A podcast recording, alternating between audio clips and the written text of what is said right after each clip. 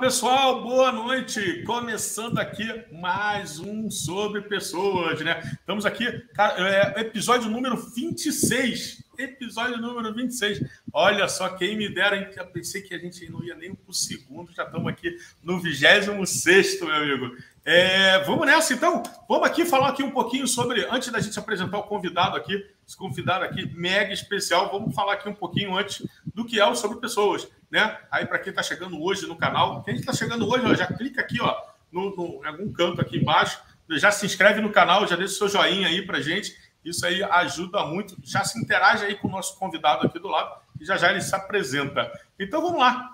Né? O canal Sobre Pessoas né, tem esse propósito aqui, ó, de mostrar né, as trajetórias, a jornada, o nosso dia a dia de cada pessoa, de seu crescimento, trazer essas histórias de inspiração, de luta, de aprendizado e, acima de tudo, mostrar que somos únicos e que cada história tem a sua particularidade. E, acima de tudo, que somos mega especiais. Esse é o grande propósito aqui desse canal: apresentar pessoas incríveis e apresentar as suas histórias. Então, vamos junto nessa jornada que está começando agora, episódio número 26, com meu amigo, meu parceiro Petros, grande Petros, se apresenta para a galera e antes disso, muito obrigado, meu irmão. Muito obrigado por estar aqui comigo, estar aqui nesse momento. Cara, eu só tenho que te agradecer. A gratidão tá lá em cima, tá lá no teto. Então vamos junto nessa, meu amigo. Show, Rudney, muito obrigado, cara, pelo convite. Eu que agradeço aí a oportunidade de estar aqui junto com você, junto com a galera que te acompanha. Eu acompanho aqui, entro também para ver, conhecer um pouco das outras pessoas. Já teve muita gente fera que eu conhecia e pessoas que eu conheci por aqui com histórias incríveis. Espero conseguir estar aí à altura e entregar um pouco de, de, de conhecimento e entretenimento aí para a galera. Ah, com certeza. Pô, Petros, aqui já é diversão garantida o seu dinheiro de volta. Boa. Petros, eu vou fazer uma perguntinha rápida, básica aqui para você, é, antes da gente começar todo o processo. Petros, é, se apresenta um pouquinho para a galera, né? diz aí quem é o Petros. Petros Abib, né? mas eu vou chamar de Petros, só, só Petros. Né? É, se apresenta um pouquinho para a galera, hoje, dia 8 de fevereiro, às 19h02. Quem é o Petros? Quem é esse camarada que está aqui comigo hoje, aqui no YouTube, lá no LinkedIn e até o final da semana vai para o Spotify. Que é isso? Tô ficando bravo nesse Pô, negócio. Que isso, hein? Ah, Conta aí um pouquinho aí quem é o Petros. Hoje. Show. Cara, sou Petros, Petros Abib, tenho 42 anos, sou pai da Bia, que tem seis aninhos, é, marido da Érica, estou casado há 12 anos, faço 13 anos de casado esse ano. É, enfim, Tô aí, tô na estrada, venho de uma família gigante, tanto pelo lado de pai quanto pelo lado de mãe. Pelo lado de pai são 17 tios, pelo lado de mãe são 10 tios. Praticamente dos dois lados, praticamente todos casaram, tiveram filhos e vários tiveram de três a quatro filhos. Então, da última vez que a gente contou, só do lado da minha mãe tinham mais de 30 primos, do lado do meu pai também é mais ou menos por aí. Então a família é muito grande, muito festeira, a gente se encontra bastante ao longo do ano, nos aniversários, fim de ano no Natal. É... Tenho três irmãos, cresci com três irmãos, mas tenho seis irmãos.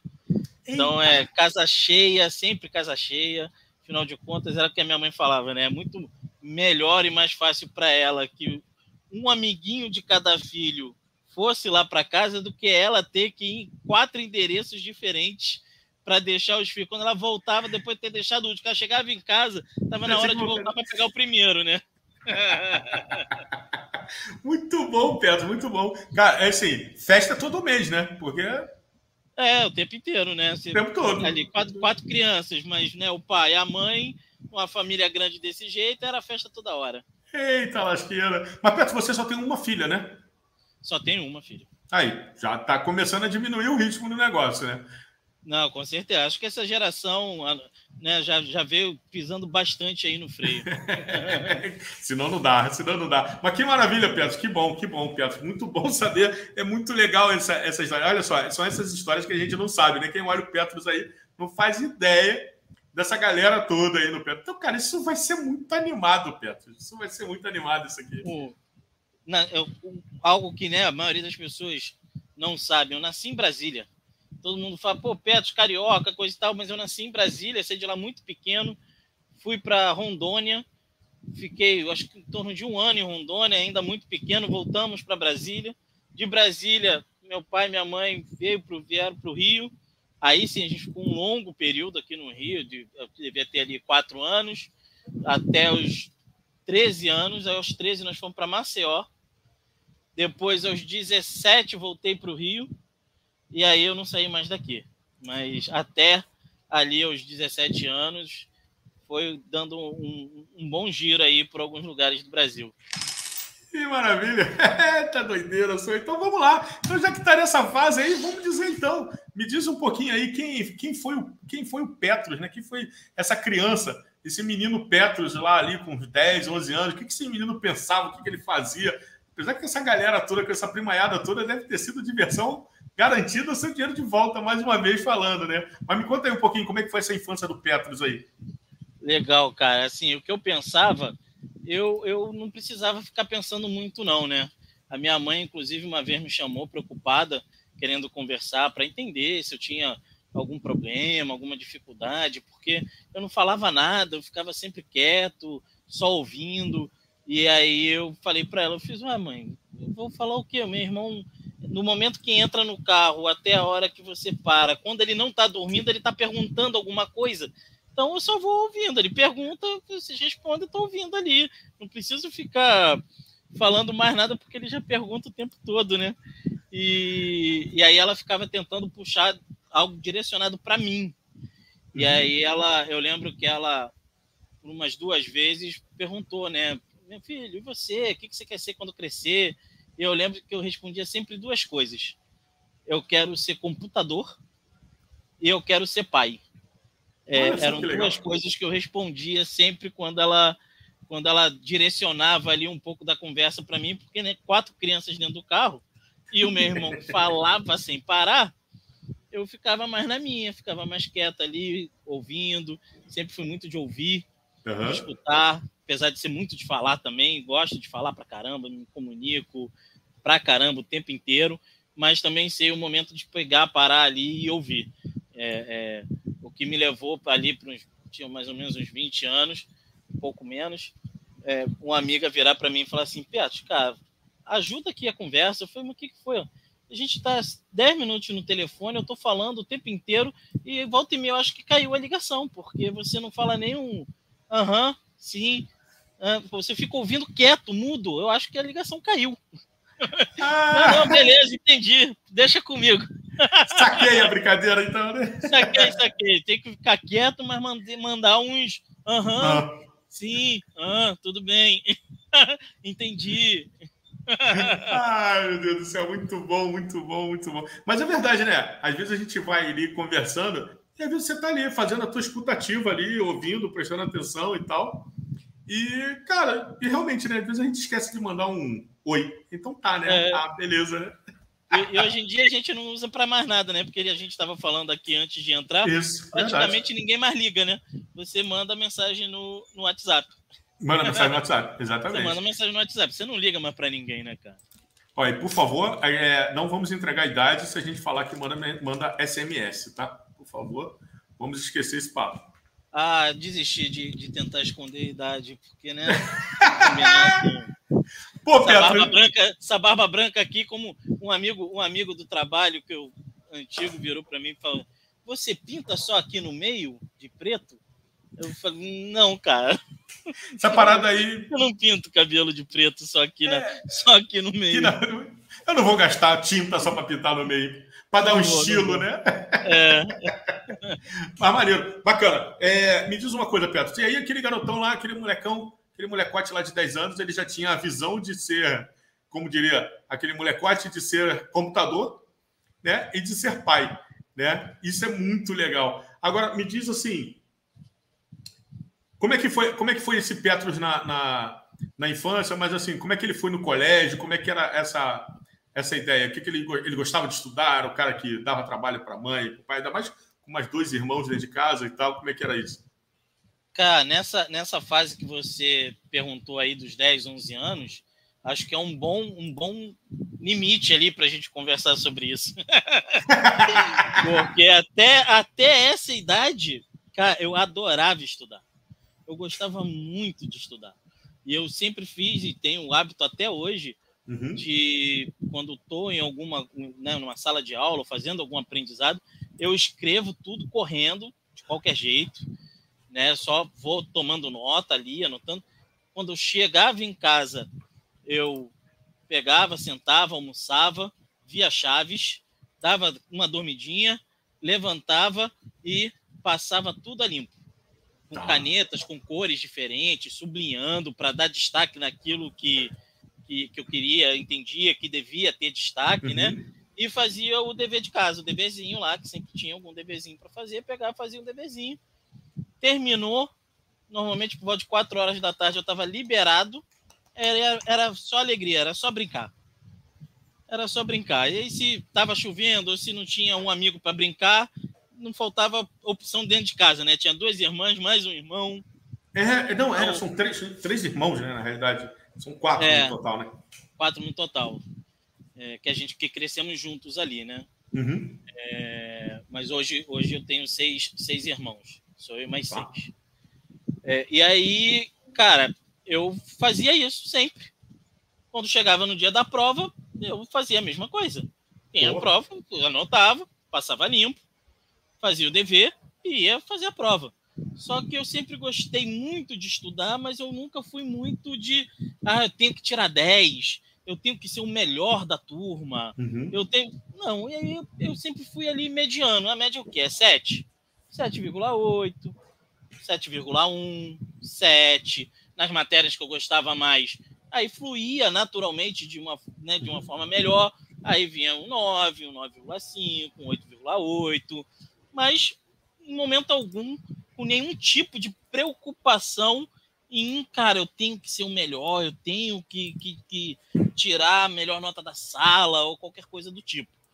E eu adorava ir para a escola, né, cara? Porque eu gosto de me comunicar, faço, faço amizade fácil, sempre fiz. Uhum. Então eu chegava, gostava de chegar cedo, porque brincava antes da aula começar. No intervalo, pô, era o primeiro a sair de sala e o último a voltar, brincava do começo ao fim, falava com todo mundo, e aí todo mundo é todo mundo mesmo, falava com os caras da minha sala, conhecia os caras da sala do lado, conhecia os caras da sala para baixo, por conta dos meus, meus, meus irmãos, né? Uhum. Da sala para baixo, da sala para cima, então conhecia a escola inteira. É, é, no final também acabava a aula, eu saía de sala, ficava brincando enquanto a minha mãe não chegava para buscar a gente. Então, assim, é, a escola para mim sempre foi um lugar é, em que eu sabia que tinha hora de estudar, né? Uhum. Ficava ali quieto, parado, ouvindo, prestando atenção, e, mas também um lugar para se divertir, brincar aos montes, cara. Isso Bacana. aí nessa fase dos 10, 11 anos ali, até a quinta série. Aí na quinta série eu já comecei a não querer gostar tanto assim, entendeu? entendi, entendi. Ah, me conta, aí, me conta. Me conta mais, me conta mais sobre isso. Aí, aí ali, ali eu comecei a dar um trabalhinho para minha mãe, para meu pai. Não queria saber muito de estudar. É, fazia ali o básico, aí fui, aí fui pro básico, básico, básico mesmo. E fui levando assim até entrar para a faculdade. E aí, quando eu entrei para a faculdade, eu parei e falei: não, cara, calma aí. Agora, agora o jogo, o jogo é nível hard. Na agora faculdade eu tenho, é, na faculdade eu tenho que levar isso aqui muito a sério, porque é isso aqui que vai definir meu futuro. Uhum. Né? Eu não vou. Aqui acabou a brincadeira. Então, é, é... só que isso também, essa ficha só caiu quando eu entrei para a faculdade, porque até então também eu não estava muito afim de ir. Aí, coitada da minha mãe, né? Mãe, mãe sofre muito, né, cara? Eu Mas... chegava em casa da night, eu chegava em casa, chegava no quarto, eu ia deitar, tinha um pedaço de jornal em cima da cama. Aí eu pegava, olhava aquilo e tinha lá: faça a sua matrícula com a gente, venha estudar tecnólogo de ciência da computação, tecnólogo de desenvolvimento de software. Aí tinha uma vez que era um de ciência atuarial. Aí eu peguei, olhei e falei, caramba, o que, que é isso? Eu vou dormir, vou dormir, depois eu vejo. Fui dormir no dia seguinte falei, mãe, o que, que, é que, que é ciência atuarial? O que, que é isso? Ah, meu filho trabalha com seguro. falei, ah, legal, mãe, bacana, mas não, não quero não, não quero não. Tá, tá bom assim, tá tranquilo, tô suave, tô de boa.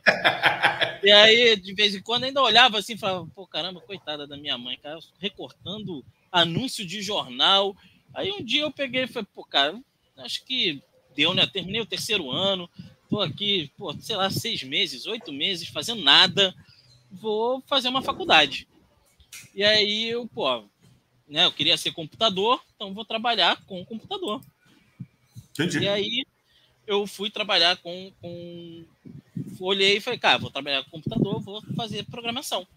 Acho que tem a ver, eu gosto, mas como eu não estou muito afim de estudar, vou fazer aqui a programação é, que é menorzinha, né? Eu fui no tecnólogo, que tinha lá falando que era um ano e onze meses de formação. Eu falei, vou entrar se eu não gostar. Isso um é o quê? Faculdade já? Já era faculdade? Faculdade, tá. faculdade, faculdade. Um ano e onze meses, passa rapidinho. É, vai ser suave, não importa, eu vou até o final. Faço, se eu não gostar, eu faço outra. É curtinha, não vou ficar, pô, caramba, uma, me inscrever na faculdade de quatro anos, cinco anos, e aí para descobrir no final que, pô, beleza, me formei, mas não é isso que eu quero fazer da vida. E aí eu me inscrevi né, na faculdade, na Estácio, é, tecnólogo de desenvolvimento de software. E no ano que eu entrei, ela era de um ano e onze meses. Quando chegou assim para o final do primeiro ano, é, veio um, um, coordenador, enfim, uma pessoa responsável da universidade, dar um recado explicando que o MEC tinha falado que o tecnólogo não podia ser de um ano e onze meses, que ele tinha que ter ali um período mínimo de dois anos e meio, porque tinha que incluir matéria XYZ, e tinha que ter férias para professor, umas paradas assim. Aí o cara foi, deu o recado, né? Eu ouvi, saí, cheguei em casa, dormi, acordei no dia seguinte, falei, mãe, ó, Acabou. Não dá para mim. Eu estava comprometido com um ano e 11 meses. Dois anos e meio não vai rolar. Aí a minha mãe, não, meu filho, que isso? Mas você já foi ali quase que na metade, termina, é importante, vai ser bom para você. Caramba. Eu lembro, você não tá gostando. Eu falei, não, tô gostando, tô gostando, mas assim já é demais. Quase dobrar o tempo do curso aqui, pô, não vai, não. Absurdo. É, absurdo isso. Aí ela insistiu, insistiu. Eu falei, não, pô, tá bom, mãe, é, não vou fazer isso com você, eu vou terminar o curso. E aí eu terminei o curso, só que eu só consegui estágio, cara, nos últimos seis meses para o curso terminar. E aí eu consegui o estágio nos últimos seis meses e para continuar no estágio eu tinha que estar matriculado.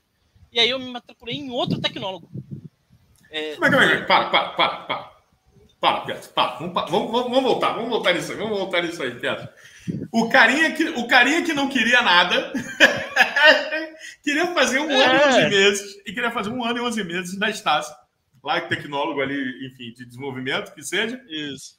E aí, pô, não trabalhava, vida, pô, tranquilona ali, tadinha, tadinha da coroa lá, se coçando a cabeça lá, meu Deus do céu, preciso botar esse moleque como alguém na vida. Isso aí. E aí, e aí você, faltando seis meses ali, você ainda foi lá e Consegui um estágio. E, só que, na verdade, eu queria, eu, queria estagiar, eu queria estagiar antes, só que eu não estava conseguindo vaga. Uhum. Porque é aquele cenário que a gente vê até hoje, né? Sim. Você quer estagiar, aí o pessoal pega e pede que você tenha experiência de no mínimo um a dois anos de estágio. E você, pô, calma aí, amigo, eu quero estagiar, alguém tem que me dar a primeira oportunidade. E é. naquela época, parece que todo mundo só queria estagiário que já soubesse codar, né? Que já soubesse entregar resultado ali, escrever uhum. código. E, e aí eu não estava conseguindo, até que eu consegui um. Um amigo virou e falou: Cara, eu tô saindo de onde eu tô. Você quer entrar lá? Eu falei: Pô, quero, cara, lógico. Aí o cara me indicou, eu fiz a prova, passei, entrei, comecei a estagiar e eu estava amarradão. Eu aprendi assim absurdamente no, no, no setor que eu caí. É, nesse estágio, que era na SUSEP, Superintendência de Seguros Privados, que, ó, mãe, ó, ó, mãe, né? Superintendência de Seguros Privados, o que, que faz é que regula toda, todos os seguros que existe ciência atuarial. Conheci Exato. um monte de gente de ciência atuarial trabalhando na, trabalhando na SUSEP. E aí eles tinham um setor lá pequenininho de desenvolvimento, na verdade uma diretora que tinha um estagiário que era o meu amigo. Ele saiu e me botou no lugar, então ela me ensinou tudo que ela sabia. Eu aprendi aos montes, eu falei, cara, não vou sair desse estágio agora. Sim. Só seis meses. Ela pô, me ensina pra caramba. Se eu continuar aqui, eu vou aprender, eu vou crescer muito ainda. Aí, só que a faculdade estava terminando, eu peguei e me inscrevi em outro tecnólogo. Mais dois anos e meio fazendo Ah, cara, era tecnólogo de desenvolvimento web, enfim, programação ah. voltada para internet. O que eu fiz antes era voltada para software, né? uhum. né? Então era ali o foco, eu saí programando a linguagem em Delphi. Uhum. E aí eu falei, cara, a gente estou falando ali de 2005, mais ou menos, aonde eu peguei, não, antes disso, 2003, eu peguei e falei, não, vamos me matricular numa outra que o foco deve ir para a internet. Aí é bom que eu sei programar tanto para o Informes, né, para uhum. software, desktop, quanto para web. E aí me matriculei na, da, nessa da, com foco para desenvolvimento voltado para web. web. E aí eu fiquei mais um, mais um ano lá, mais um ano e meio, porque aí também nesse meio do caminho veio a lei falando que, olha, é, não sei nem se é lei, enfim, mas limitou a dois anos de estágio. Não pode ter mais do que dois anos de estágio, porque viram que tinham muitas empresas Sim. ficando com a galera um tempasso, né? E aí, quando foi batendo esse período, é, eu vi que eu tinha como fazer estágio, só que em outro lugar. E aí eu saí da SUSEP e fui para o BNDES para conseguir. Pra, excelente, eu ganhava 210 reais na SUSEP. Opa e fui ganhar. Aí eu sentei junto com o superintendente da SUSEP para pleitear um aumento de valor para os estagiários. Apresentei toda uma, uma conta lá para ele, para sensibilizar e falar que a gente deveria ganhar pelo menos 390. Ele olhou, falou, olhou. Quase dobro. Gostei, muito bom, Deus parabéns, coisa e tal, vamos conversar aqui internamente e aumentaram a gente de 210 para 290, uma coisa assim. E no, no BNDES eu fui para ganhar 910 de salário, mais um vale diário de alimentação que dava quase isso de, de vale. Vale. Para trabalhar. Falei, pô, aí perguntar, você quer? Eu falei, lógico. É claro, é claro que eu quero. Aí eu fui para lá, fiz os últimos seis meses da faculdade lá. Uhum. Quando saí, fui para o mercado de trabalho. Aí eu fui para o mercado de trabalho para trabalhar com programação. Entendi. E aí, e, e aí, já programando, veio aquela, né, naquela época, a carreira em Y. Ou você se especializa naquilo que você se formou, ou você começa a ir para uma carreira de gestão. Sim. E, né, eu, eu, deve, mas fugindo do estereótipo do dev, que é mais introspectivo, que quer ficar isolado, num quarto escuro, com ar-condicionado, comendo pizza e tomando Coca-Cola. Essa última parte muito me agrada, por sinal, é, mas, não, mas não, não, posso. É, eu fui indo para o caminho da gestão, já no primeiro, no primeiro emprego que eu consegui ali, né? Bacana. Ah, mas assim, trazendo essa ideia do BNDES, ô Pedro, Olha, é, tô quase querendo. Se tiver ainda essa vaga, ainda continua com os 900 conto aí, mais os. Mais se tiver disponível, né? É, não sei não, hein? Eu saio agora, que o pessoal mas, da ponta mas... não me ouça. mas ao mesmo tempo, Rudinho, foi assim: a pior coisa que eu fiz na vida, cara. É, Por quê? Eu aprendi, porque eu aprendia muito lá na SUSEP. Hum. Muito, com a Carla, que era a diretora. E aí eu fui para o BNDES para trabalhar com outra linguagem que não era o Delphi, eu não lembro agora qual que era, e os caras, eu falei que eu não sabia, os caras falaram, não, mas vem que a gente vai, a proposta é a gente ensinar, por isso que é estágio, coisa e tal, beleza, vamos embora. Né, valor, aprender uma linguagem nova, vão ensinar, vão formar, Tô dentro. show, tô dentro. Só que a prática não foi nada disso. Entendi. Então, eu fui pela questão de, de valor, né, e de possibilidade ali de, de, conhecimento. E no dia a dia, cara, eu fiquei seis meses lá é, fazendo nada, mexendo em, em, em, banco de dados do Access ali. Nossa! É, e nada de mostrar em linguagem, e programar nada, e, e, e, no máximo mexendo em planilha. E naquela época, eu nem sei se era, acho que era proibido, mas o cara tinha, sei lá, 50 anos de BNDES, o cara fumava dentro da sala, e eu tinha parado, eu, fumava também, mas eu tinha parado de fumar. E aí dava uma dor de cabeça desgraçado, o cara fumando um cigarro atrás do outro dentro da sala, ele não saía para fumar. É, e aí eu falei, cara, vou fumar, porque se eu fumar eu não vou, ter, não vou ter dor de cabeça. Eu voltei a fumar. Então, assim, foram seis meses horríveis. Eu todo dia acordava e pensava, pô, cara, eu vou. É sério, não, né? Não vou para não vou pro estágio hoje não. O que eu vou fazer para lá, né? Eu falo, cara, eu vou porque de lá eu já vou para faculdade, era caminho, né? Tipo, aqui era aqui era a minha casa, aqui era o trabalho e aqui era a faculdade, né? Então, tipo, eu já vou uma reta, né? É, vou no caminho aqui, saio de casa, vou para o estádio, do estádio já vou para a faculdade, depois volto para casa ali. Aí foram seis meses muito ruins e isso me ajudou bastante nas minhas decisões futuras. Uhum. De, de, de, de, ter um olhar ali, de procurar entender e me preocupar com para onde eu estou indo. Ah, beleza, cara, tá me oferecendo aqui, sei lá, 3, 4, 5 mil a mais, mas para onde eu estou indo? Que lugar é esse? Saca? Eu vou ter, eu vou ter as mesmas possibilidades de crescimento que eu tenho onde eu tô. É, é, eu vou ter a abertura, eu vou estar num ambiente sadio, eu vou estar num ambiente tóxico, sabe? Num ambiente ruim, onde não, não, não tem compartilhamento de conhecimento, onde não tem possibilidade de crescimento, enfim. Então, isso tudo me ajudou depois ali no futuro, nos, nos, nos próximos movimentos de carreira que eu tive, que eu tive um momento ali de, de tomada de decisão, né, cara? E quantos anos mais ou menos você tinha aí nessa época do estágio do BNDES? Estagiou cedo, 24, né? cara. 24, 25. Eu já estava ali, já ganhando a maturidade no mercado de trabalho, né? É, já, já. E sua mãe feliz, né? Tava, ela tava feliz da vida, né? Porque Pô, tava na SUSEP, depois BNDES, nome, tudo nome de peso, né? É, nome aí, de peso, isso aí. Aí depois eu fui trabalhar em agência, aí ela já começava a não entender muito o que eu fazia da vida. Aí depois eu fui, pô, trabalhei numa agência que o trabalho era remoto em 2006, isso. 2006, o trabalho era remoto. E aí ela todo dia ela entrava no quarto e perguntava: "Vem, meu filho, você não vai trabalhar não?" Eu falava: "Mãe, eu estou trabalhando." Acredite. não, eu, eu, estou trabalhando, inclusive, neste momento. E, e, engraçado, e naquela época, cara, estamos falando de 2006, é, 17 anos atrás, se falar em trabalho remoto era um negócio complicadíssimo, né? Complicado. E a gente tinha um problema sério de internet nessa época, né? A internet ainda não era boa tanto quanto é hoje, né? Hoje a gente está falando é, de internet de fibra e tal. Você tava o quê? Já estava discado? Já era net, alguma coisa do tipo naquela época? Não, não já era net, já era net. Net já é, não era as velocidades que a gente tem hoje, mas era uma internet. Era, ela era estável, ela não ficava estável, caindo, ela, não, é, ela era estável, não era discada que pô, não, as coisas não funcionavam. Não, você tinha botar não, era, internet, não era mais aquele US Robotics, né? Não, não, não. Já era, já era, era de, boa, de rede. Já, pô, a minha mãe já conseguia usar a internet e ela fazia ligação no telefone, né?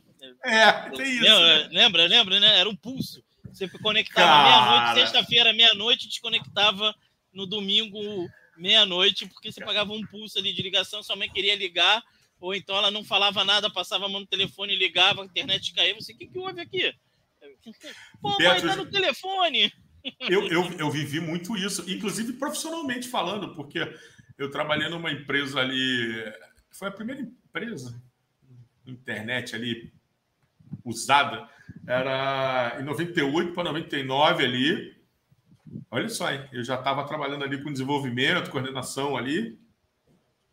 E, cara, era interessante, só tinha um computador que tinha internet, que era ligado a um, a um fio de ramal. a gente tinha que ligar literalmente zero, né? E ir embora. E ali a gente usava algumas coisas, cara. E era mesmo assim, olha só, agora eu vou. Nossa, agora eu vou mais longe ainda. Era, você discava para falar com BBS, cara para fazer de contatos com outras filiais que também tinham BBS e tal. Então, putz. Em casa era a mesma coisa, né, cara? Era aquele é o que você é. falou, né? Sabadão ali, meia-noite, rezar para a mãe, não sei o quê. E o barulho do Moro, né? Que você é. ligar na madrugada é barulhão. Aquele negócio. Sensacional, né, cara? Só que em 2005, 2006, 2007 eu já estava nessa, nessa empresa e, e, e você tinha a internet boa em casa, assim, né? Não, não caía, eu não lembro agora a velocidade, acho que na época acho que era tratava 10 megas de velocidade. É, não, era coisa pequena. É, 5, tipo, 10 mega era, porra, caralho, tu tem 10 mega em casa, tu é o porra, é Deus né? da, da, da, internet, né, meu irmão? É, bravo, mas era, era, era, estável, já era net, tudo.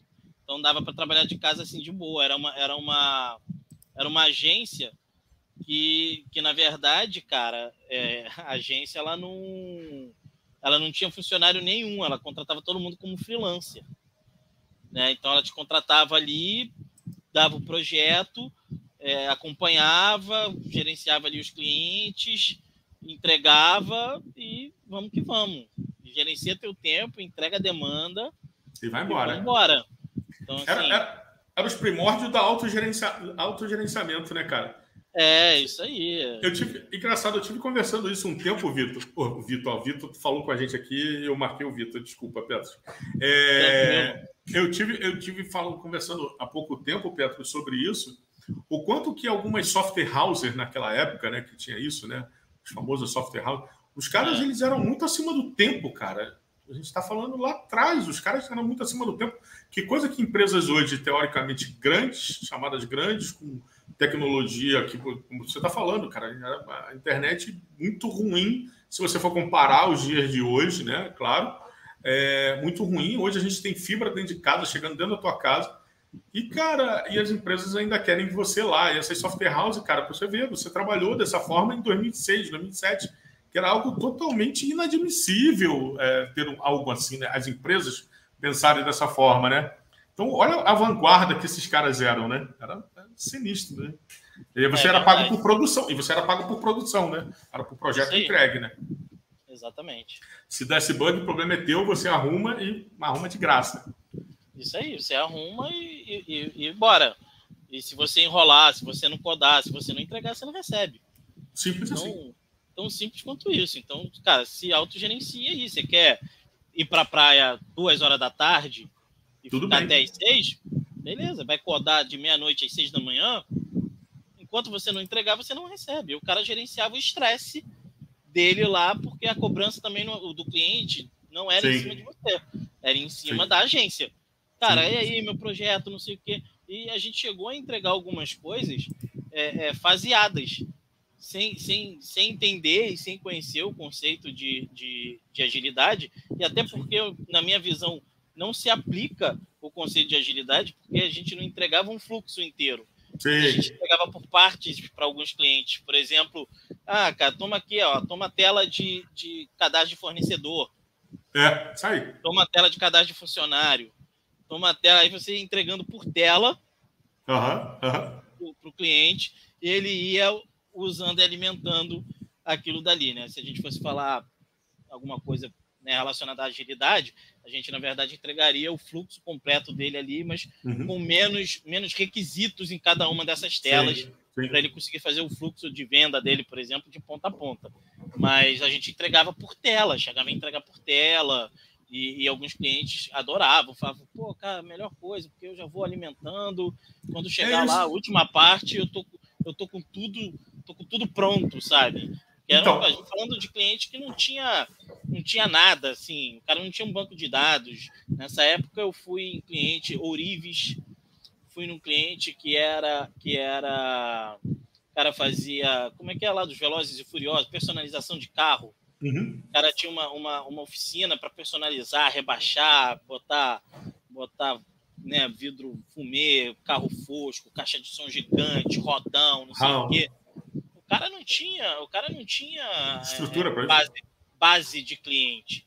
Então era algo que ele ia construindo ali. Então você ia lançando, entregando aos poucos para ele, e o cara ia gerando a base dele ali, cadastrando os fornecedores dele, cadastrando os clientes, as informações, até chegar a parte lá principal, que era a dor, que na época a gente não tratava dessa forma, mas era a dor uhum. real dele ali, que era o, o, o, contas a pagar e receber, entender o fluxo de caixa dele, essas coisas, né? Cara? Controlar o estoque. Mas assim, estoque. mas é interessante isso, porque eu falo para você, sabe, Pedro, uma coisa que eu falo. Talvez naquela ocasião, talvez com a visão que a gente tenha hoje do que é um fluxo de valor ou entrega, mas a gente estava entregando valor para ele, porque ele já estava usando o software, né? É, pois é. Ele já estava para dentro já. Talvez o fluxo dele, todo bonitinho, não estava, né? Mas a gente é do tipo, né? A gente estava entregando camadas em vez de fatias, né? Mas assim, né? Mas as camadinhas para ele estava ótimo. Ele ia usufruindo e, cara, cliente satisfeito, cliente rindo e, e, e a gente trabalhando, né? Poupando ali, né? Naquela brincadeira. Mas muito legal. E, e na época você programava com quem ali, Petros? Nessa... E você estu... Vamos voltar aqui. Porque para desenvolver, cara, a gente precisa estudar para caraca, né? Que as pessoas acham que desenvolver agora e tal. Mas assim, e como é que era essa relação? Já que antigamente lá atrás você não. Ah, que se dane estudar esse troço aqui. Eu vou estudar para ser mediano. E como é que era essa ideia, depois de um tempo trabalhando em casa, tendo que se autogerenciar, vindo daquela visão, ah, eu vou fazer a minha aqui devagarzinho. Como é que foi essa ideia para você? Foi, foi muito disruptivo essa ideia? Foi um desafio muito grande? Como é que foi essa parada? Não, então, na verdade, foi naquele momento ali de entrar para a faculdade, de opa, calma aí, agora a faculdade, agora a coisa é outra. Uhum, uhum. Porque aqui, aqui é, vai ser minha formação, daqui que eu vou tirar meu sustento, é daqui que eu vou que eu vou conseguir ter tudo que eu, que eu sempre quis ter. Né? Eu queria ser computador, eu queria ser pai, eu queria, desde pequeno, antes dos 10 anos, ter uma moto. E, cara, a gente precisa de dinheiro. Se a gente precisa de dinheiro, como que a gente consegue? Através do nosso trabalho. Então, a parada agora é séria. Séria. Então, ali, é, o, o, o, CR na faculdade foi alto. Eu fui ter a primeira falta no quarto, no quarto período. Até o quarto período não faltava dia nenhum. Eu não fui. É, faculdade ali era na, na Presidente Vargas, né? Para quem é ali do Sim. Rio, de frente para o metrô, ali uhum. da Uruguaiana. Ah, um monte de barzinho, coisa tal. Eu não fui nenhum, até nenhuma chopada ou bebida, ou ficar ali embaixo, ou perder aula ali é, para beber ou qualquer coisa do gênero até terminar. Terminei a faculdade sem fazer. É, é, estudava sábado, é, estudava domingo, com algumas matérias. Odeio Tannenbaum, é, desgraçado dos infernos. É, a parte de lógica, de programação, eu tive muita dificuldade no começo, eu não conseguia entender. Uhum. E aí um cara da turma que virou e falou, pô, cara, tá com dificuldade? Eu falei, cara, tô, brother, não consigo pegar isso de jeito nenhum. O cara virou, sentou, me explicou, eu falei, caraca, brother, é, é assim. isso. E aí virou a ficha ali e eu entendi. E fui embora, sacou? Então, assim, na hora de já entrar na faculdade, eu já entrei na vibe de, cara, agora, agora o jogo, agora o inimigo é outro. agora, agora, o inimigo é outro, a parada é, é, é pesada, não, não tem brincadeira aqui. Aqui o uhum, jogo é a Vera. E aí eu já entrei com essa mentalidade que é muito fácil para mim, porque eu sou muito metódico. Uhum. Então, se eu, se eu crio a rotina, acabou. Então, lembra lá atrás que eu pegava, chegava da escola, o que, que eu fazia? Eu almoçava, via chaves, dormia, passava limpo a matéria e fazia o dever. Eu fazia isso todo dia. E depois uhum. ia brincar. Fazia isso todo dia. Todo dia. Muito fácil. Mesma coisa para fazer qualquer coisa. Se eu pego o hábito, só que quando eu pego o hábito, quando eu crio alguma coisa ali, eu não gosto de deixar de fazer. Uhum. Porque da mesma forma, com a mesma facilidade com que eu crio, eu, eu descrio. Na verdade, você acaba. Criar a palavra nova aqui, eu descrio essa, a, a, rotina, sacou? Então, Vou criar assim, um corte agora aqui. Criar um corte aqui, ó. Vamos lá de novo, a gente descrio para. Né? então, assim, a questão do, do, do trabalho, de programar, de cair para dentro, foi, foi criando novos hábitos e fazendo aquilo que, que tem que ser feito, né? Entendendo, é, entendendo que, que cara, não, não é o mediano. Não vou falar para você que hoje eu sou um cara obcecado por eu quero ser o melhor. Não, não quero ser o uhum. melhor, não quero, não quero ser reconhecido ah, foda, o maluco é foda, o cara é porra animal. Não, brother, eu quero fazer o meu trabalho, eu quero fazer o meu trabalho bem, bem feito. Uhum. Né? Eu sei uhum. que, que, que é através disso que eu vou conseguir ter tudo que eu, que eu quero, né? Família, amigos, momentos de lazer, de viajar, de passear, de. Sim. Enfim. É, é, é tudo através do trabalho. A gente vive num país capitalista. Sim. Né? É, eu estava participando de. Acho que foi no, na gravação de podcast do Comunidade Ágil, que você já teve lá com a gente, o Vitor está aí participando. O Vitor está aí, isso aí. É, um convidado nosso, se eu não me engano, foi o Edu Fonseca, que foi até recente falando sobre métricas. Ele falou sobre um ponto, cara, que, que é importantíssimo quando a gente está falando do jogo. Que é, que, que é, cara, é o seguinte, é grana. É, o mundo é capitalista, as empresas precisam ganhar dinheiro, elas não são ONG. Então, e até, é, as é ONGs, e até as ONGs não são tão filantrópicas assim nas suas essências, né? Exatamente, porque precisa, precisa entregar alguma coisa. Para você entregar esse alguma coisa, você precisa de dinheiro. Então, é, é, não é. Pô, ah, caramba, o cara só pensa em dinheiro, só fala em dinheiro. Só... Não, cara, é, é você precisa entender a regra do jogo. Se você não, não entende a regra do jogo, é, para poder jogar o jogo, né, não, não funciona. Então, é, é, depois, ali naquele momento, eu resgatei lá aquele menino dos 10 anos que tem a uhum. rotina, que tem, que sabe o que precisa fazer ali, e aí as coisas vão. Eu só não consigo fazer isso com a parte da pizza e Coca-Cola, mas é, é, com o resto vai com muita até tranquilidade, assim. É, mas assim, Petro, é uma coisa muito legal que você colocou. Eu acho que até vale, eu acho que para a gente. Acho, acho, que vale a reflexão é, do que você colocou. Como você falou assim, ah, é, alguns pontos eu, eu, eu, achei bem interessante, do tipo assim, cara, eu não quero ser melhor do que ninguém. Eu não quero ser o, o, o foda e tal, o referência ali. É importante você dizer isso, porque assim, uma coisa que eu falo muito, é, é, muito legal isso, porque eu falo assim, cara, a gente fazer o nosso e ser melhor do que a gente, e, e sem cobrança, tá? Tipo assim, pô, por exemplo, é, como você me falou, pô, codei aqui, cara, e depois você faz um refactoring disso, isso quer dizer, só trazendo para a galera, é, refatorar o código, rever o código, rever a linguagem de programação, só para trazer a galera que não é de informática e tal, né, refazer aquele programa novamente, né, é, já dá um trabalho, porque é você melhorar algo que você já fez. Então, se melhorar já é algo difícil. Então, você se comparar, né, sem essa pressão, já é difícil fazer o básico já é difícil demais. Agora imagina eu ficar ainda colocar algo do tipo assim, tomar o Petro, eu tomar o Petro como referência, né? Um exemplo aqui, pô, tomar o Vitor como referência, é muito legal isso, porque você tem uma meta, né? Você, poxa, mas também tem que entender qual o caminho que o Petros fez, qual o caminho que o, o, o Vitor fez. Aqui tem a Evelyn, aqui também uma programadora de mão cheia, que é uma desenvolvedora de mão cheia. Cara, o caminho que a Evelyn fez. Então, entender esse caminho também é importante para que você consiga fazer essa trajetória. Cara, claro. no momento que você começa a se comparar o tempo todo, gente, você não vai a lugar nenhum.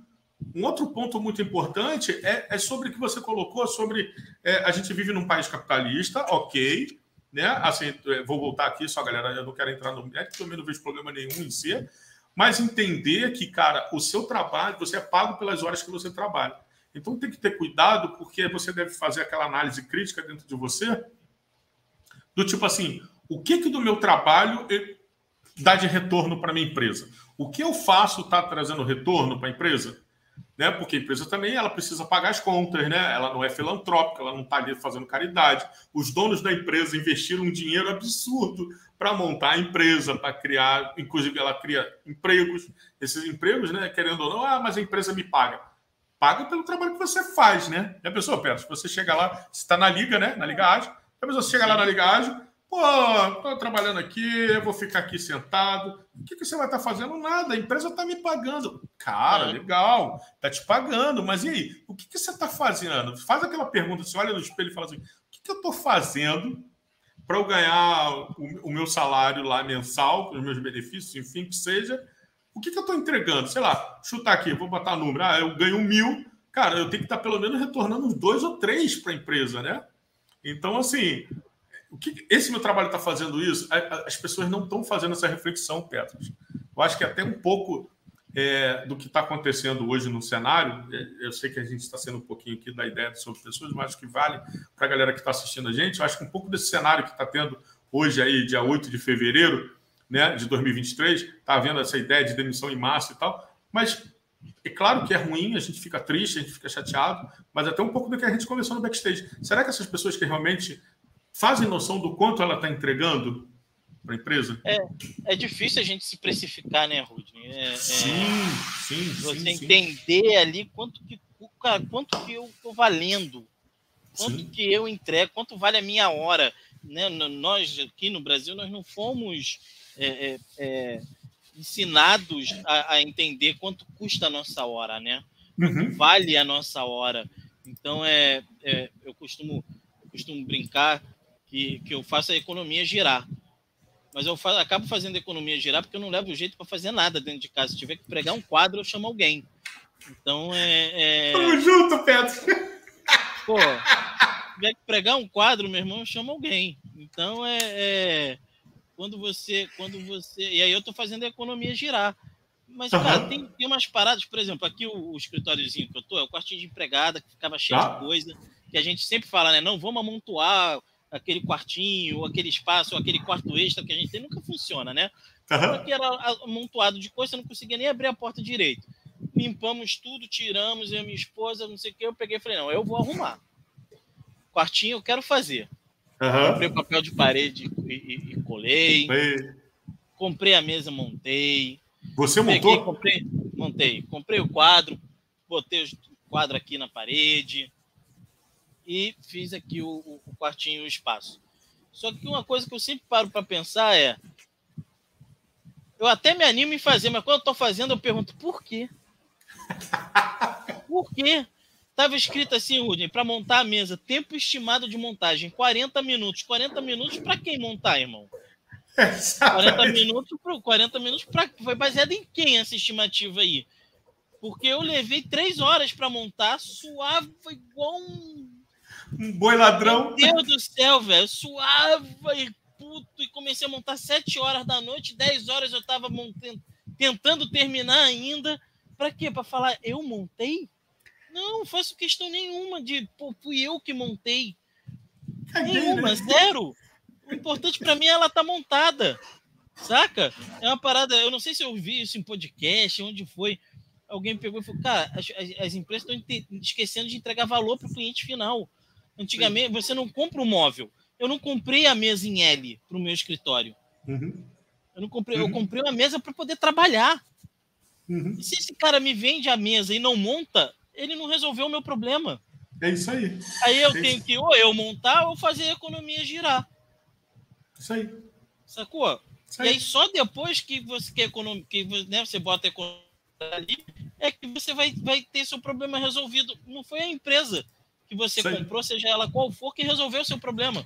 No é final isso. foi você. Você que teve que resolver o seu problema ali, é se isso. virando. Saca? E aí, só que aí pô, veio pandemia, né, cara? Isso, isso foi agora, durante a pandemia. E na pandemia, dentro de casa, sem sair, eu, minha esposa e minha filha, a gente né, se, se isolou ali, principalmente os oito primeiros meses ali. Uhum. A gente se isolou bem.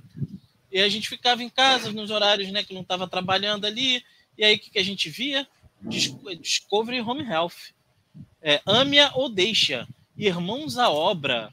É, tinha uma outra mulher lá que só fazia casa na Califórnia. Aí eu falei para ela, pô, só agora eu arrumei um problema para mim, porque antes de eu morrer eu preciso ter algumas coisas uma ilha na cozinha e portas francesas. É, é, porque toda obra tem isso, meu. toda obra que eles fazem lá na casa, vamos reformar a casa, vamos. O que a gente faz aqui? Ah, vamos criar o um conceito aberto, colocar uma ilha na cozinha e fazer colocar portas francesas para o quintal. Então é e aí você vai vendo aquele negócio de você você fazer, né? Faça você mesmo, né? Com conceito, uhum. tem site, tem tem. Ó, a Ana Cláudia ama a Ilha na Cozinha também. A Ilha é. na Cozinha portas francesas, Rudney. É isso, cara. E aí, é, é, faça você mesmo. Eu fui nessa de, não, pô, eu consigo. Sou brabo. Eu, eu, faço, cara, eu faço desenvolvimento, trabalho com lógica. Não é possível, né? Não é possível. É isso, é isso que eu falo pra ele. Não é possível. É possível, brother. Não é. Não consigo. É. Não consigo. Aí tem, tem, uma, tem uma girista cracaça, Elaine Valverde. Uhum. Ela, ela construiu a cabana dela. Ela Olha só. um terreno e ela constrói, ela faz tudo, todo o negócio, ela mostra lá tudo. Aí eu tenho reunião com ela, às vezes eu falo, pô, Elane, sério, na moral, não dá, velho. Não dá, é muita, é muita humilhação, assim. É, é, é... Ela montou a cabana, ela mostra lá passo a passo, cara, pegando, aterrando, fazendo, furando, cortando, lixando, encanamento, puxando, fazendo o buraco para sair água. Pra... Pô, brother, eu só queria pregar o quadro na parede. Cara, Petros, olha, mais uma coincidência entre nós dois. Viemos do desenvolvimento de software, basicamente, e eu ainda vi um pouco antes de você. Né? Eu trabalhei com COBOL, trabalhei, né? Vinha ali atrás, lá atrás mesmo, escrevendo o negócio. Então, assim, mais desenvolvimento, mais pensamento lógico, mais tudo. Brother, eu não furo uma parede, cara. Pô, a, a, torneira, a torneira, a torneira aqui de cada um problema, é, um amigo veio aqui colocar a torneira. Eu falei, pô, te agradeço. Pintou o negócio, pô, amigo, não, não monto. Tá, chuveiro teu problema. Ih, amigo. Eu tentei, olha, eu tentei a, a resistência de chuveiro que é bonitinha e tal, aquela que só faz assim, tira, bota lá dentro e vai. Porque deu ruim. Eu, eu consegui errar a mão do negócio. Eu falei, gente, eu não funciono. É, cara, paga é bem. Não dá. É não isso, dá. é isso. Eu, eu faço a economia girar, é isso. É isso. Não dá, cara. Ah, mas aí pergunta assim: ah, mas se você não tiver dinheiro. Eu, não, se tiver dinheiro, eu nem compro. Né? Se lembra? É Como é que eu compro? Se eu não tenho dinheiro, eu não compro. Então. É isso. Não tem dinheiro, não tem dinheiro, não compro, já faz parte. É. vou comprar alguma coisa que tem que montar. Pô, vou chamar alguém para vir montar isso aqui, né, velho? É, eu já pergunto, quanto é que custa para você montar? E o pior, sabe o que acontece, Petros? É, é, é, muito legal isso. Eu passei com uma experiência há um tempo atrás de montar um. Montar um, tipo um armáriozinho, pequenininho, um balcãozinho de cozinha, né? Meu Deus, o papo tá onde tá indo, gente. Aí, cara, eu abri assim a parada olhei assim, é peça para tudo quanto é lado. Tipo, Lego em estado meses mil. Um monte de pequenininho, é. um negocinho. Nunca tal. brinquei de Lego. Nunca brinquei de Lego. Não vai ser agora que vai funcionar, velho. Eu odiava, eu odiava Lego. Aí, o que que acontece? Cara, eu botei aqui, cara, o cara montou um negócio, tipo assim, 20 minutos, cara. O cara pegou, assim, ele primeiro, pelo jeito que ele pegou, ele já pegou, olhava assim, olhava a peça, não, essa aqui, essa aqui. Eu falei, Cara, o cara não olhou nem o manual, ele já sabe. Eu falei, eu vou passar. O tempo que ele montou, eu vou passar estudando o manual, tirar foto, né? Mandar. É isso. É isso. Eu olho o manual e ainda entendo errado. Então, assim. ainda monta errado, né? É. Ainda sai torto. Eu não sei. Não, então, teve uma vez, eu morava, eu morava ali no Flamengo, e aí a gente, eu e minha esposa, a gente comprou um, um hack, né? Uhum. para botar na sala, coisa e tal. A gente, quando casou, a gente foi para um apartamento muito pequenininho, a gente comprou uhum. móveis para aquele apartamento. Aí a gente foi para um apartamento que era o dobro do tamanho. E aí parecia aquele esquema de casa de praia, né? Que os móveis não, os móveis não são dali. Né? Você pegou o móvel de uma casa, de outra, não sei o quê, jogou na casa de praia. E aí era o que parecia. Eu falei, é, esse rack não, do outro apartamento não cabe aqui, né? Vamos comprar um novo. Compramos um novo. Compramos um novo. Eu olhei e falei, cara, o rack são né, uma, duas, três, quatro, cinco peças e as rodas. Eu monto. Moleza. Eu monto. Moleza. Acordei, seis horas da manhã, dei uma corrida, voltei, tomei um banho, comecei a montar. É agora. 11 horas da manhã, eu saí puto, puto. Quebrei o rec, né? Virei, não, tô completamente torto. Completamente torto, completamente torto. Aí minha mulher virou para mim e falou: Calma, meu irmão, tudo bem. Eu falei: Tudo bem, não. Não pode estar tá tudo bem. Como é que não consegue montar? Não é possível. Foi falar exatamente a frase: Não é possível. Ela: O que, que você vai querer fazer? Eu falei: Vou chamar alguém para montar, né? Ela: fala com o porteiro ali. É, é, vê se ele não monta, não sei o quê. Eu olhei para Aí é humilhação demais. Você fala com o porteiro e, e, e, e me avisa. E fui embora. Quando eu voltei, estava montado. Eu falei, e aí? Ela montou em 10 minutos. Eu falei, cara, não é possível. E reto, né? Não é possível. Retíssimo. Retíssimo. Falei, não é tá possível. Tá, como, como, diria, né, Petro? Está montado até hoje, né? Se tiver, está montado até hoje inteiro. Só, só não está montado até hoje porque eu comprei outro hack ano ah, passado. Sim. Novembro do ano passado, aí eu joguei fora esse, esse hack sei lá, tô falando de 2013, era ele. Uhum. A gente mudou, ele chegou aqui inteiro, a gente usava ele, Aí, mano, compramos um novo, pô, vamos botar esse aqui para doação. Aí a gente pegou, botou aquele para doação montadíssimo. montadíssimo. Dez anos, dez anos montado, reto, bonito. Montado, montado reto, funcionando ali, rodinha, pá, sem é. sem estresse e, e zero. Aí o que, que eu fiz dessa vez? Eu já nem cogitei. Falei, vou chamar um cara. Claro. Vou chamar um cara. Veio o cara, ele montou o rack, montou o buffet, montou uma prateleira. Pronto. É, é isso, cara. Não é, não é para mim. Não é para mim. Cara, tamo junto nessa aí. Eu vou te falar que a gente tá aí, literalmente, andar de, andar de braço dado por aí, porque tô muito igual a você, cara. Mas vamos lá, vamos, vamos voltar para o nosso sobre pessoas. Agora. Que não deixa de ser sobre pessoas. Não deixa né? de ser, não deixa de ser. A gente precisa, a gente precisa fazer a nossa matriz ali de competência e entender o que, que a gente é bom, o que, que a gente é muito bom, o que a gente é mais ou menos, o que, que a gente não deve nem chegar perto. É.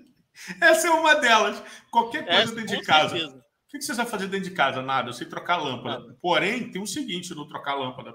Vou falar aqui agora. Se for muito alto, é, eu não, não vou, não, porque eu tem um certo pavor de altura. Então, isso quer dizer, só de subir a escada lá no quarto coda já tá tremedeira na perna.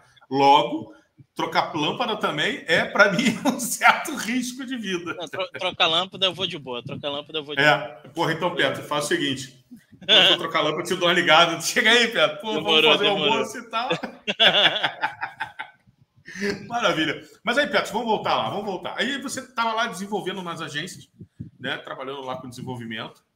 E aí ficou um bom tempo aí nessa, nessa brincadeira na, do desenvolvimento para as agências? Fiquei de 2000, 2002 ali do primeiro estágio, né? Uhum.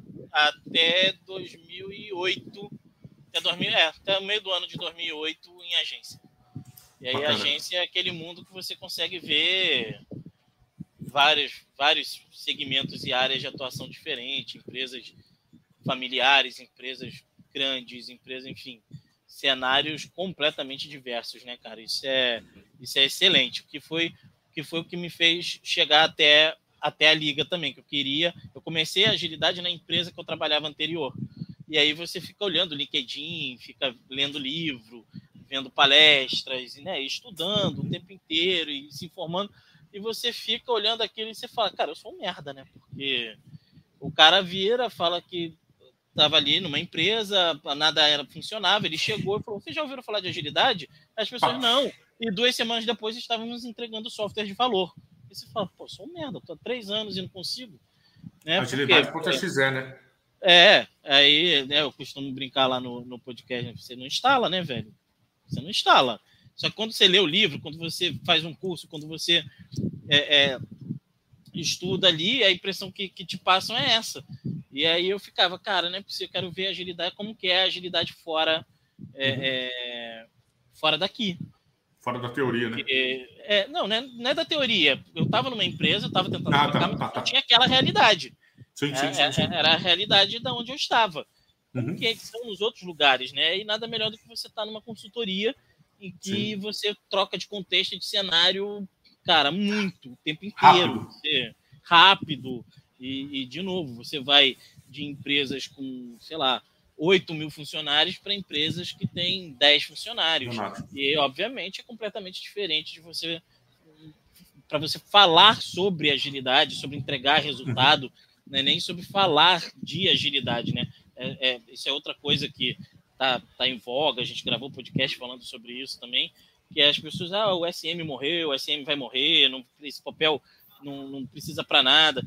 Isso, na verdade, acho que é uma junção, né, Rudney, de, de é, as, muitas empresas não entenderam qual era o papel, muitas pessoas foram para o papel sem entender qual é o papel, e aí você pega e fala que a agilidade não funciona. É, você fazer a agilidade ali, o dia a dia, rito, coisa e tal, não resolve o problema. Uhum. Né? Se você só fizer isso por fazer isso, cara, você não está resolvendo muita coisa. O objetivo é entregar resultado. E aí isso me levou para esse cenário para conseguir entender ali o, o, o, o que é a agilidade, como funciona, as dificuldades, os problemas. E aí a, a Cíntia, né, do, do, lá do, do podcast, também da comunidade ágil, ela falou Sim. um termo que eu adoro, que é o link Disney. Né? Você olha o LinkedIn, cara, é, é a Disney, é tudo, tudo funciona, tudo é lindo, tudo é ótimo, tudo é maravilhoso, tudo é perfeito, não existe dificuldade nenhuma. As pessoas escrevem textos de resiliência, parece que não casa, né? Porque, cara, olha só, por que você está falando de resiliência se tudo é tão perfeito, se tudo é tão lindo, se tudo é tão fácil? Eu não preciso ser resiliente, pô. Né? Chega, eu, chega a ser contraditório, né? Exatamente. Eu tenho que ser resiliente quando eu tenho que montar um móvel. Aí eu tenho que ser resiliente, meu irmão. Sabe trocar o chuveiro. Não, trocar o chuveiro, esquece, nem, nem, nem tento. Então, assim, é, é, é, durante, durante esse tempo, né, 2002, 2003, programando até 2008, aí de 2008 já indo para um papel mais de gestão, mas sempre ainda mexendo muito em código e banco de dados ali quando tinha necessidade. E, e aí, desde que eu vim para a Liga, eu não escrevo uma linha de código para nada. Nada, Entendi. nada, nada. Zero. É... E como é que. Ah, tem, é que, é... tem que codar aqui para resolver. Eu dei um bug, tem que olhar aqui. Esquece. Já foi. Não codo mais, eu não programo mais. É, você, você recuperar, você buscar isso, de repente até dá, mas não é mais o objetivo, não é mais o foco, enfim. Sim. Então, foi foi esse tempo, esse tempo todo de, de programação e mexendo também muito com banco de dados, SQL Server. E eu vi que o Gui está aí acompanhando a gente. De vez em quando até capaz de esbarrar em alguma em alguma em alguma query lá que, que, te, que esteja comentada por mim. Boa. E como, é que, e como é que foi essa transição sua, né? A tua saída ali. Saída não, né? Porque é uma transição, ninguém sai do estalo, né? Mas para você foi tranquilo essa saída de sair de dev, né? Porque aí trazendo até um pouco, tudo bem que você até colocou, né? Você era um, um dev um pouco diferenciado. Quando eu falo diferenciado, porque é, é, é uma coisa de mercado que fala que o dev é mais introspectivo, fala pouco, é. se comunica mal, enfim, aquela coisa toda. Ok, isso é um estereótipo que foi criado tenho aí alguns, alguns pontos de, de, de interrogação. Ah, então o Gui está falando aí, ó. Se é com certeza eu vou falar. Mas assim, como é que foi essa transição? Sair de uma, de uma operação, literalmente, para uma área mais de liderança, que é a agilidade, uma liderança, um pouco mais de gestão ali, né? Que querendo ou não, a gente fala um pouco sobre isso na agilidade. Como é que foi essa transição para você, o, o Petros? foi muito natural, assim, Rudin. É... Já nessa primeira agência que eu fui que eu fui trabalhar, tinha mais ou menos uns oito devs e era agência pequena, né? Tinha oito devs ali, dois comerciais, o dono e mais duas pessoas do administrativo. E ele juntou aquele time ali, basicamente todo mundo entrou na mesma época. E aí ele sentiu que ele precisava de uma liderança. E uhum. ele propôs ali é, as pessoas perguntou quem teria interesse de ir para um papel de gestão, uhum. né, de liderança técnica, de gestão ali, e, e, como que a gente poderia resolver essa questão. Eu acho que das 8, 10 pessoas, metade falou que tinha interesse, e, e aí ficou o seguinte, cara, então cada um vai ser durante dois, três meses para ver como se sente, para a gente poder ver como essa pessoa atua, e a gente vai trocando. É, como é que vocês querem fazer aí para ver quem vai começar? Quem vai começar? Caramba, quem vai começar? Os outros três viraram e falaram, o Petros. Aí eu virei e falei, beleza, vamos embora. E aí eu comecei, chegou no final dos três meses, eu procurei o cara e falei, cara, vamos ver quem vai ser o próximo. Ele, não, não vai ter próximo não, vai ficar você. Falei, beleza, mas a gente tem que conversar com a galera, porque a galera tá com a expectativa de seguir. De seguir. A gente combinou lá atrás, vamos, vamos fazer. Não, não precisa. Eu falei, cara, é o seguinte, eu vou fazer. Eu vou chamar a galera, a equipe, e vou conversar com eles. Conversei, e os caras vieram e falaram, cara, não, ainda bem que você foi o primeiro, porque, pô, nem quero. Falei que queria ali, mas não é para mim, não rola, eu quero codar mesmo, coisa e tal. E aí já comecei a cada vez codar menos e, e, e ver a questão de gestão, de, de time, de pessoas, de relacionamento, cliente. É, e aí eu fui para um, o outro, para outro, para outra, é, caramba, para outra empresa, é, agência, para outra agência. Uhum. Fui para outra agência, aí mesma coisa, cheguei na agência, aí já falando, cara, não, quero codar, coisa e tal. Cara, cara, ó, a gente a vaga era para codar, mas a gente viu aqui o teu perfil, você tem um perfil de liderança, coisa e tal a gente está tendo uma dificuldade aqui, que é de conseguir organizar todas essas pessoas, que era já essa empresa que trabalhava só com freela. Então, normalmente, uhum. as pessoas tinham o seu, o seu trabalho, o seu emprego ali uhum. e codavam uhum. nas horas vagas. Enfim, tinha gente que não morava no Brasil já naquela época e, e codava para ele, para essa uhum. agência. E aí, é, o cara às vezes estava né, no horário mais tarde lá para ele, mas no horário bom aqui para gente.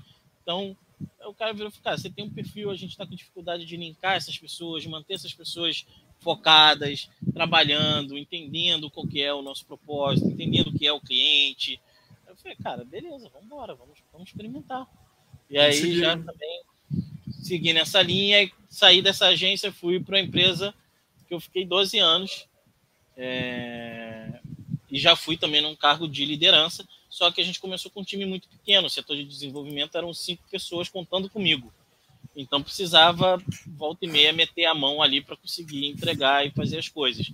E como estava ainda a parte de programação ainda muito recente, então ainda meti a mão em muita coisa. Só que uhum. esse time foi crescendo, saí de lá, acho que tinham cento e poucas pessoas, é, depois de 12 anos. E aí a necessidade de, de codando foi ficando cada vez menor. E nesse tempo, eu não fiquei esse tempo todo lá também, eu saí, continuei na empresa, mas fui para outra área, fui para a área de suporte, depois assumi a parte, junto com a parte de suporte, a área de compras e suprimentos, depois assumi a parte ali de, de helpdesk, de, de atendimento para os produtos, aí voltei para a área de desenvolvimento e aí já voltei na pegada de agilidade. É, pô, cara, só a gente precisa que você volte aqui para o desenho. Você topa? Eu falei, eu topo, eu topo se a gente puder voltar com uma proposta diferente. Aqui proposta, tra trabalhar com agilidade. Ah, o que, que é agilidade? Ah, agilidade é isso aqui, assim, assim, assim, sensado, o objetivo é esse, funciona mais ou menos assim. Vamos embora? Pô, vamos embora, cara, pareceu interessante. Vamos meter o pé aí, vamos fazer. Vamos ver o que dá. E aí, cara, muito estudo, muita correria, muito aprendizado, muita troca. É, tem um, podcast lá, a gente grava, que a gente grava as derrotas da Cíntia, que são os aprendizados, né, cara? Então, assim, uhum. errei pra caceta, Rudney, assim, errei, errei muito, cara, muito, muito, mas absurdamente. E a questão é o que você aprende com isso, né?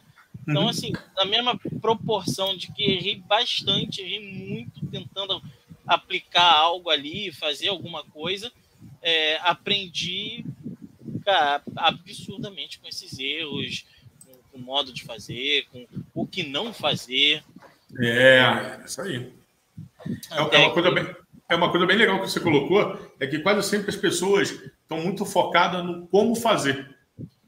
Mas se a gente é. inverter um pouquinho, a gente poderia pensar é, em como não fazer.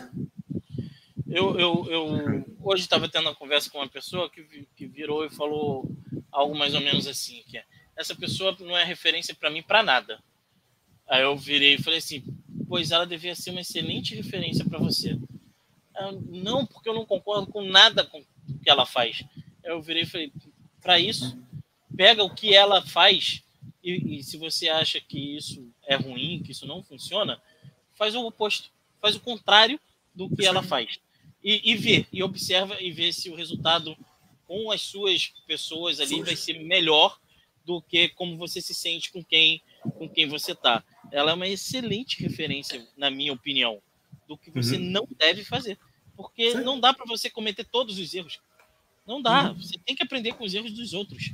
Sim. Né? Tem que aprender com os nossos, né? A gente vai ali, a gente erra, a gente aprende. Mas, pô, eu preciso fazer todos os erros. Se eu sei que o Rudney fez, foi ali, tentou fazer um caminho, ao invés de ir por aqui, ele foi por ali, não deu certo. Pô, não, não deu certo porque era o Rudney. Comigo vai dar.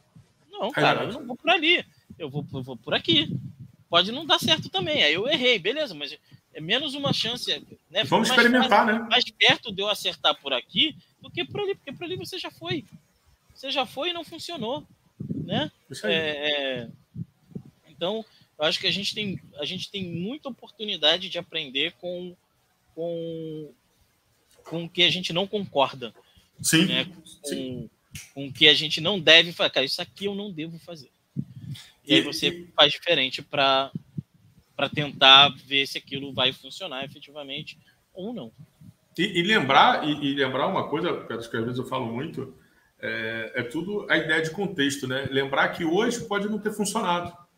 Mas daqui a um ano, dois, três, pode ser que faça com uma equipe diferente e tal. É, é, muito, às vezes, é muita ideia da, da leitura eu trago isso muito para uma leitura. É, tem leituras, X qualquer, seja ele qual for, que você lê num determinado momento, cara, aquilo não faz sentido nenhum, não encaixa, não cai. Um momento de vida, talvez, para aquele momento, aquela situação que é. você está vivendo, não está. Aí você vai vendo pegar o mesmo livro daqui a dois, três anos, dez anos, às vezes, aí você lê e fala, cara, faz todo sentido. Como é que não fez sentido naquela época, né? Como é que não fez sentido naquele momento? É porque são momentos e a gente muda, né, cara? A gente muda, a gente muda, a gente bom, né? amadurece. Né? Ainda bem. Ainda é. bem.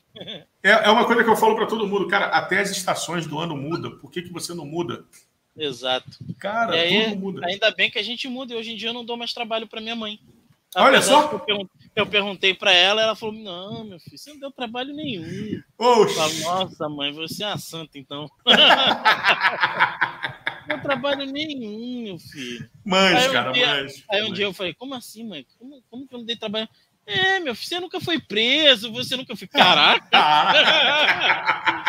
realmente, realmente o, seu, o, seu, o seu conceito de dar trabalho está bem alto. Alto, né? Meu, meu sarrafo estava mais ali embaixo. É, aquela história, né? Pô, só porque eu cheguei tarde algumas vezes e tal, não sei o quê. Ah, está tranquilo, meu filho. Isso aí é o de menos. Nunca chegou manchado de sangue nem com algema em casa, então tá bom pra pois caramba. É. meu sarrafo estava mais embaixo ali. Oh, meu Deus do céu. Muito bom, cara. Mães, cara, né? Mães, mães é um negócio muito interessante, né? Às vezes a gente. Eu falo muito isso, né? Às vezes a gente briga, discute, tem confronto de ideias, aí em que nível for, mas é, é, nem sempre você concorda, nem sempre você discute, mas a gente vai chegando, vai ganhando um certo grau de maturidade, tu para assim, tu vai falar assim, caraca, né? Eu só queria mais 10 minutinhos, né? Mais 20 minutinhos com ela, né? No caso. Né? Assim, né? Do, do diarinho tá viva, né? A sua também acredito que esteja. Sim. Mas assim, às vezes a gente para assim e fala, puta, era só mais 10 minutinhos, é mais um almoço, né? É mais, poxa, um colo, né? Deitar ali, falar uma besteira com a velha, ver a velha rindo. Isso é muito legal, né? E, gente, pô, eu tô falando velha, mas isso daqui é no bom sentido, tá? Num jeito carinhoso. É, eu chamo a minha de da minha coroa, minha velhinha. E, cara, a gente vai, vai tocando. Mas, pra gente tocar aqui, Petros, eu quero que você me diga uma coisa. No meio dessas histórias todas, dessa tua trajetória fantástica aí, né? Dessa, dessa loucura nossa aí do dia a dia, qual foi o teu maior desafio? Qual foi o grande maior desafio da tua vida? E aí eu vou falar para você, seja é, se você quiser falar da carreira, ok. Se você quer falar de alguma coisa pessoal, ok. Fica à vontade. Teu maior desafio, desafio de vida, né, é, seja qual vida né, for aí, no caso, né, vida profissional ou, ou pessoal, ou, ou, estudantil, né, vamos chamar assim. Qual foi o seu maior, seu maior desafio né, nesse, nisso tudo, na tua história? Cara, Rudney, primeiro que eu achei que você fosse mandar uma Marília Gabriela, né? Petro, você agora. Vamos fazer um bate-bola aqui. Caraca, cara. Ó, eu tô pensando nesse bate-bola. Na... Eu tô pensando nesse bate-bola, hein? Mas vamos lá. E, é, cara, assim, eu acho que grande desafio, desafio mesmo, assim, foi em relação à minha filha. Uhum. É, eu e a minha esposa, a gente teve bastante dificuldade de, de conseguir né, nem gravidade consegui manter e, e, e, ter a minha filha. E a gente tentou aí sete vezes até conseguir. Então foi um, esses sete vezes aí foi um longo caminho. Começou em 2012, terminou em 2016 e acho que, enfim, a calma, manter a calma, a segurança, saber o que a gente quer, é, não desistir, enfim, acho que em termos de, de trabalho, nada nada chega nem perto em relação a, em relação a isso. E, e, e hoje em dia, em relação a, a, ela estar bem, ela ser uma criança feliz, que quem conhece gosta, elogia. É, eu moro aqui, no, aqui na Barra, num condomínio, onde cara, ela, ela, as pessoas cumprimentam mais ela do que eu. É, ah, no, quando a gente está na piscina e pede alguma coisa, não é o meu nome que coloco, é o nome dela, é pai da Bibi. Se não bota pai da Bibi, as pessoas não sabem quem é. Então, é, esse foi, assim, eu acho que na minha vida um momento muito, muito, muito, muito difícil de verdade. Falando de verdade porque quando meu pai falou que a gente ia se mudar, meu pai e minha mãe falaram que a gente ia se mudar do Rio para Maceió, eu tinha 12 para tinha 13 anos. Uhum. Aquilo ali naquele momento foi extremamente difícil, bro. Sair uhum. do Rio, dos amigos, da escola, ir para outra cidade, para outro estado, longe. Enfim, aquilo foi, cara, foi terrível. Sim, mudança. Foi, assim, né? a pior coisa do, da vida. Mas hoje em dia, não. Assim, né? A gente entende que era coisa de criança, de momento, de né? Então, por isso que eu falei de real, assim. Acho que ao longo da vida a gente vai tendo é, é, momentos bem difíceis, né? Uhum. Para aquele momento, para aquela situação, né? Para aquele, aquele momento de vida e de experiência que você tem ali. Com 13 anos foi isso, foi terrível, foi doído. Uhum. Chorava, eu e meus irmãos, a gente chorava ah, meu Deus, meus amigos, coisa e tal, papapá. Foi, né, foi extremamente difícil. Quando você termina um, um relacionamento com a namorada na adolescência é o fim, é o mundo, ah, o mundo acabou, já era, não quero mais nada. Então, mas você vai passando, você vai, vai tendo coisas mais duras ao longo da vida, né? Quando, por exemplo, quando chega o primeiro boleto, aquilo é, é um pimento terrível, né, cara? Você chega um primeiro boleto dentro do. Que que é isso? Não, é, é meu, eu tenho que resolver isso aqui. Não! Um negócio desse, não quero. Como é que volta? E quando o boleto atrasa? Pô, pois é, dezembro a Vivo não mandou para mim aqui o boleto de cobrança da internet. Em janeiro eles cortaram. Aí eu liguei e falei, eu tô sem internet. Eu falei, o senhor não pagou? Eu falei, vocês não mandaram? Então se a gente mandar agora, você paga? Eu falei, pago. É, então vou mandar. Eu falei, então manda. Ela mandou, eu paguei, ela botou a internet. Pô. Rápido. Rápido. Ah, muito bom, muito bom. Mas boa, cara, boa. Bom, bom saber aí. É, são desafios, né, cara? É exatamente isso, né? A nossa são, vida são é. momentos, né? São, são momentos, são momentos. Mas acredito que realmente quando a gente toca aí um pouco, quando o assunto é família ou algo muito forte na nossa vida pessoal, são sempre desafios bem, bem pesados, né? Mas vamos lá, mas fechou. Boa. Petros, agora eu vou, para a gente fechar aqui o nosso bate-papo, cara, por mim, cara, passa muito rápido esse troço, cara. Passa voando, cara. Cara, eu queria que. Eu já falei que um dia eu vou fazer um. Eu vou juntar aqui uma galera no Sobre Pessoas, juntar uns três convidados, botar todo mundo aqui que se dane três horas e vai virar podcast estilo aqueles caras que ficam estilo seis flow. horas. Estilo, Estilo flow. flow, pode par, né? Ah, É, é seis horas desse troço, cara. É muito bom, cara. É muito bom. Mas vamos lá. Beto, se você fosse. Fosse não, eu queria muito que você deixasse aqui uma mensagem para a galera que está ouvindo a gente, né, que está ouvindo a gente aí pelo LinkedIn, que vai assistir depois aqui pelo YouTube, que está assistindo a gente pelo YouTube, e que até o final da semana vai estar lá no nosso no, no podcast, lá no, no Spotify. Então, eu queria que você deixasse uma mensagem aqui para a gente fechar a nossa noite aí com chave de ouro. Só deixa aí a sua mensagem, fica à vontade, querido. Você tá, você tá me quebrando muito, Rudinei. Você mandou não. Petros, cara, se você fosse, falei, se eu fosse um animal, eu já tô aqui, que animal com você. Caraca! Animal com você. Cachorro, cara. Deixa, deixa uma mensagem. Eu falei, pô, calma, calma aí, agora volta. pro- Ufa, é mensagem. Uh. Rudney, cara, eu acho que a mensagem é ser leve, ser, ser tranquilo, é, fazer o que você gosta de verdade, é, ser menos digital. Estranho falar isso, a gente fazendo uma uma uma call, né? A gente fazendo aqui uma estando- na internet, usando da internet para a gente conversar, para a gente se relacionar. Mas eu acho que a internet é sobre isso, é, é para é para facilitar a vida, aproximar pessoas que estão longe, proporcionar encontros que não seriam possíveis é, se, se não fosse a internet, né? Você não tá, você não tá no Rio. É, minha esposa, você foi meu, meu porto seguro, o nosso maior desafio. Eu não consigo, aí quebra, né? Te amo, meu amor. É, é, como é que manda mensagem? Não manda Não mensagem. manda mensagem. Essa porra, essa porra pra lá, então. Érica, muito obrigado aí. Deixa eu só agradecer a Érica. Érica, muito obrigado pelo teu carinho de estar aqui e de estar aí junto né, com, com tudo isso. Obrigado. Obrigado de coração aí pela sua mensagem. Isso, isso, por sinal, de, é, falando de desafio, um desafio que tem depois que a sua filha nasce, né? É, é esse, né? Você vê um comercial de margarina na televisão, você olha e fala: que coisa mais linda, olha, família incrível, meu Deus, aí você chora, né?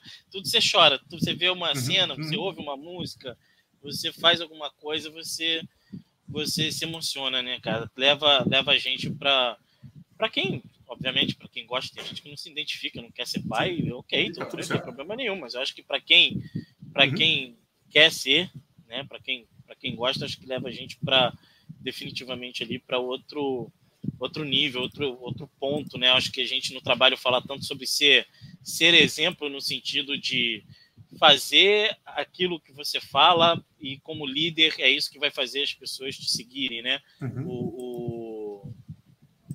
Rony Messler da, da reserva fala muito, fala isso, né? Ele fala o exemplo arrasta. Né? E aí quando você quando você tem filho, você começa a verdadeiramente entender esse peso, porque eles são esponja, eles vão fazer o que vocês fazem, né? Eles vão fazer o que a gente faz. Então, eu, eu, eu sempre falei, falo muito palavrão, mas quando ela começou a. Ela mandou um porra uma vez, eu olhei para ela e falei: Que isso, filha? Com quem que você aprendeu isso? Ó? Com você. Eu falei: É, então. É, palhaçada. Isso aí, isso aí não pode. Porra, não pode. Pô, é palavrão. Não tá legal, isso não pode. e aí é. você vai mudando, né? Porque não adianta você virar para ela e falar: Não pode falar palavrão, falar palavrão é feio. E você tá dentro de casa todo dia falando palavrão né? Até porque a criança não sabe o que é palavrão. Ela vê você falando, ela repete. Sim, repete. Não sabe nem o que ela está falando. Ela só Sim. repete. Então é, é, é, é você efetivamente, se você é um líder, as suas ações vão dizer muito mais do que as suas palavras. É, quando você tiver ali um time, uma equipe, ou enfim, se você tiver numa posição de liderança, né? Acho que todos nós podemos ser líderes. O, o Vitor, não sei se ele está acompanhando aí ainda, ele lê absurdamente, ele sempre cita esse livro que é o Líder sem Status, que é muito bom, que é sobre isso. É, cara, todo mundo pode ser líder. Né? Você está ali influenciando de, de, de, alguma forma alguém, você está exercendo um nível de liderança. Então, é, é, você está alinhado aí com, com, com o que você fala, você se preocupar mais com os seus exemplos, com o que você faz, e isso é que vai vai dizer a pessoa que você é, né? Já que estamos aqui no sobre pessoas, né? É isso que é vai isso vai dizer vai dizer aí para é o que vai ficar sobre você. É aquilo que você fazia, é aquilo que você fazia, como que as pessoas se sentiam quando estavam com você, né, num momento, numa situação, seja ela boa ou ruim, enfim. É isso que vai, que vai definir quem é você, o que é você. Boa. Beleza, Petros. Cara, é...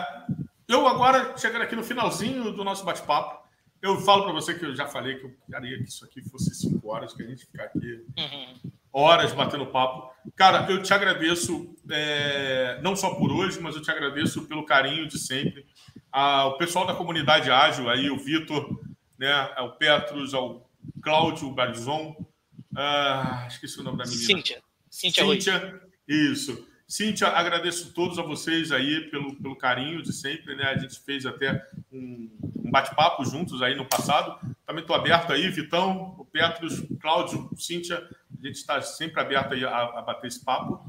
É, e te agradecer, Petros, pelo carinho de sempre, de antes do Sobre Pessoas. Eu acho que esse carinho de antes do Sobre Pessoas, acho que faz você estar aqui hoje comigo.